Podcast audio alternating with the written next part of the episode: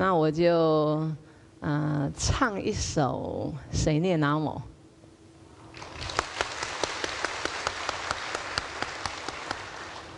各位用心听就可以了，用心听。是。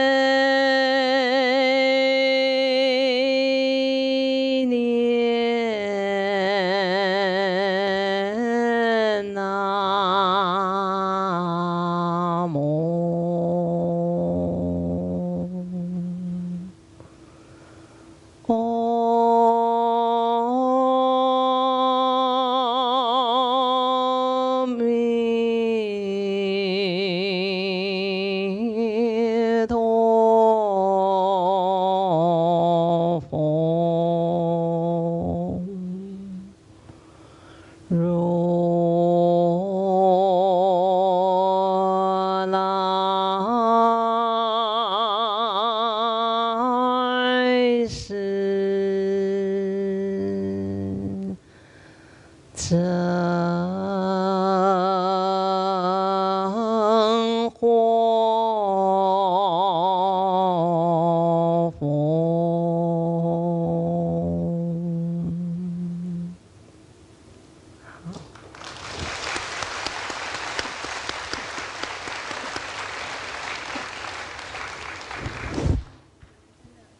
我们真的是赚到了，对，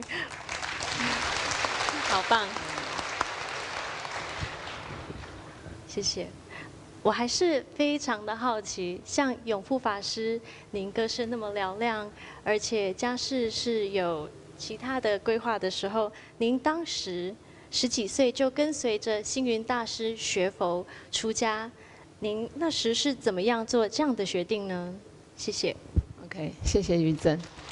嗯，我想刚刚因为于真有提到说我很庄严哈，我这个我我得要解释说明一下啊，为什么呢？因为我记得曾经我们有一位别分院的住持跟大师说：“师父师父，有一家的寺院呢是用金做的。”非常的庄严，然后师父看了他一眼，就回答：“你的寺院要用佛法来庄严。”所以这样子的一段话，我想跟各位说的是，我没有觉得我很庄严，我只是很努力的学习佛法，让自己能够把出家人做好。那谈到出家，这个就更加的简单了，因为我的出家，我并没有像一般的出家众的想法，我要了脱生死，我要成佛做主，我要利益众生。不好意思，我没有这些大愿，我只是一个很简单的一个想法。我从小应该说我在家里呢，啊，父母总共生了五个，那五个是很辛苦的，你们知道吗？现在我在台湾，我可以讲台湾话；在香港，我讲台湾话，他们听不太懂。啊，我们台湾话有一句话叫做“四枝豆卡变子的豆饼”，所以我们前面四个通通都是女孩子，我是排行老大，弟弟是桌面，那。因为老大，所以责任感很重。那我从小我也就是属于比较活在现实生活当中的人，我不会去对这个生活有什么样子的幻想。我我们小时候没有没有没有芭比娃娃，我们没有玩具的。我们甚至于我们过生日的时候，我妈妈她很有智慧哈，因为没有什么钱，所以呢，她就去买那个三角形的蛋糕。然后呢，就把它凑成一个圆圈，然后帮我们全部叫过来说：“来，那我们来唱生日快乐歌，你们一起过生日啊。”我们是这样子的一个成长的一个过程。那因为责任感重，所以也活在现实生活当中，因此我不太会被眼前的一些一些就是说个人的情绪而去耽误到重要的东西。这个我举个例子，我小时候可能因为跟妹妹有一点口角，所以我老大就被妈妈这个骂了。那被骂了，心里面委屈呀，那就哭了，哭哭，我哭没多久，那我就蹲在那个什么那个窗户底下，那从窗户底下往外看，我我哭哭哭没多久，然后看到外面下雨了，外面下雨了，哎，外面下，嗯，然后我就停下来，妈，喝羞涩啦，啊，这个意思就是。为什么我会停下来，然后跟妈妈讲说，就是为为什么我会停止当下的悲伤，而告诉妈妈说，你下雨了要赶快去收衣服，因为我活在现实生活当中，我们没有烘衣机，我们只有那个电锅晒衣服，所以如果这些衣服被淋湿了，那我晚上我没有衣服可以换呐、因此我就算是。再怎么悲伤难过，只要该做的事情，我当下就是停止自己的一个情绪，然后就是全力以赴。这是小时候的性格。那慢慢长大之后呢？我记得在读高三的那一年，妈妈只不过是生了一场的小小的病痛而已。他只不过就是生个小小病痛。那天中午，我尽我最大的能力煮了午餐。端到他的面前，妈妈，请用餐。妈妈给我的回答是：啊，今天啊，今天啊，加贝瑞，痛啊痛啊，我吃不下呀，我吃不下，痛。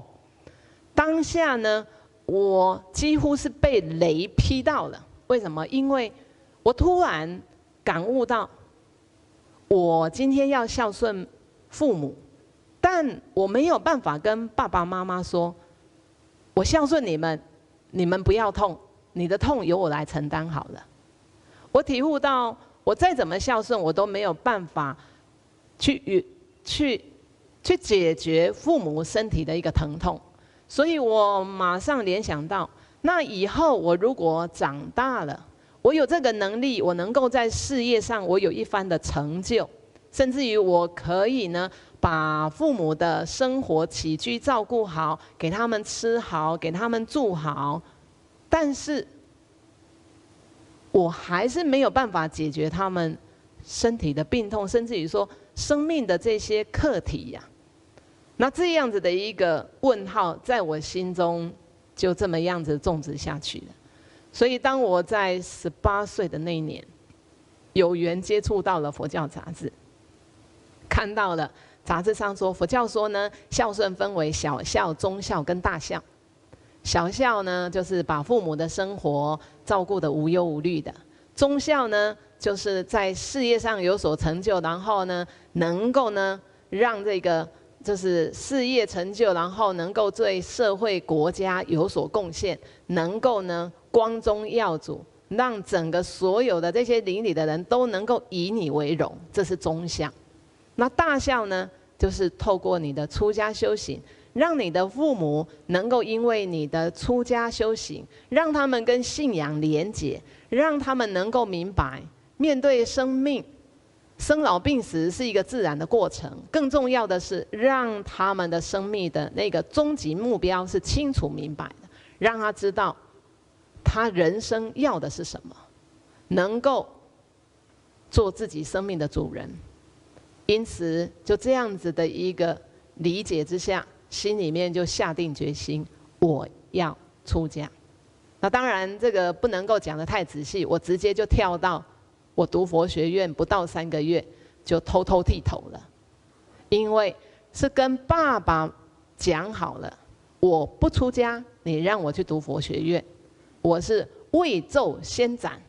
那那时候呢，我们早期呢出家。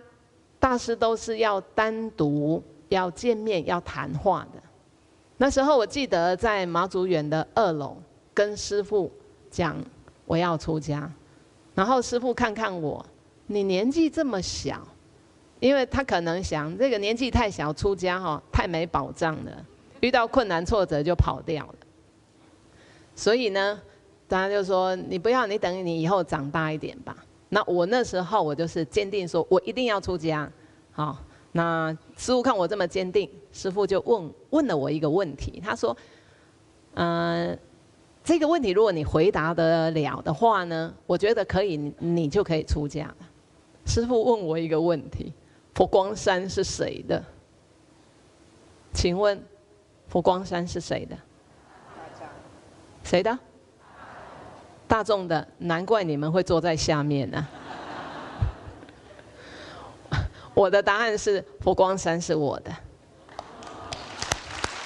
因为因为佛光山是我的，所以呢，我会为我会为我的而跟他忧戚忧戚与共，不管他好跟不好，因为是我的，所以我会全然的承担。那在这样的一个情况之下，出了家了，那我也很感谢这一路来师父，乃至于我们的长老师兄，不管慧法师或者是荣法师，给我相当的那个因缘成长。尤其我在佛学院担任十年的这个老师的工作，可以说在我出家的生涯当中是养成。他的身格非常重要的一段这十年的时间，在本山承担各个大大小小的活动，也都也都全力以赴。那到了佛光会呢，面对不一样的对象，那时候我记得大师调我到佛光会的时候，他只有跟我讲了一句话，他说：“永富，我说是，你跟我赴汤蹈火去。”我说好，然后隔天师傅就带我到台北去了。各位，佛学院是一个非常单纯的地方，老师说了算的。到了佛光会，那不一样的。佛光会要有社会性格，基本上我不是最好的自己，因为我没有什么社会性格，我是一个很、很、很一板一眼的哈。那从那个一板一眼当中，慢慢在佛光会也训练到。稍微稍微稍微比较灵巧一点点而已啊，那现在还没有很好啊，现在还在学习，尤其到香港去接受磨练，真的是在磨练。我没有想到，我快五十岁了之后，到一个完全不一样的文化的地方，然后那个整个思维逻辑是不一样的。我以前呢，从这个。名相上去了解到，哦，人往生之后呢，有所谓的中阴身。那时候哦，理解中阴身就是你死了，但是但是你不知道你死了，你在那里讲话，没有人能够理解。那各位，这个在香港，因为大家听不懂我的广东话，那应该说我不会讲广东话，然后他们听不懂普通话，所以当我讲普通话的时候呢，他们。他们几乎有一点无视于我的存在，所以那个当下就有很深的那种挫折，甚至于说啊，原来这个就是所谓的中阴身。这这整个讲起来，我想一路来这个出家的这种生活，我只能够说我越走越欢喜，然后越走越走越肯定自己的决定。如果我没有出家的话，那我也只不过是一个很可能会是一个很很有责任感的家庭主妇而已吧。但因为我出家了，所以我可以帮助很多人度过生命的困境。每一次有人有烦恼来找我，乃至于面对亲人的离世或者意外的这些灾害。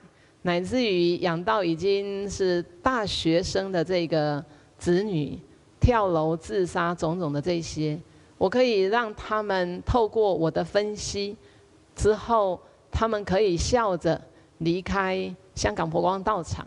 我也觉得这一期的生命很有意义，很有价值。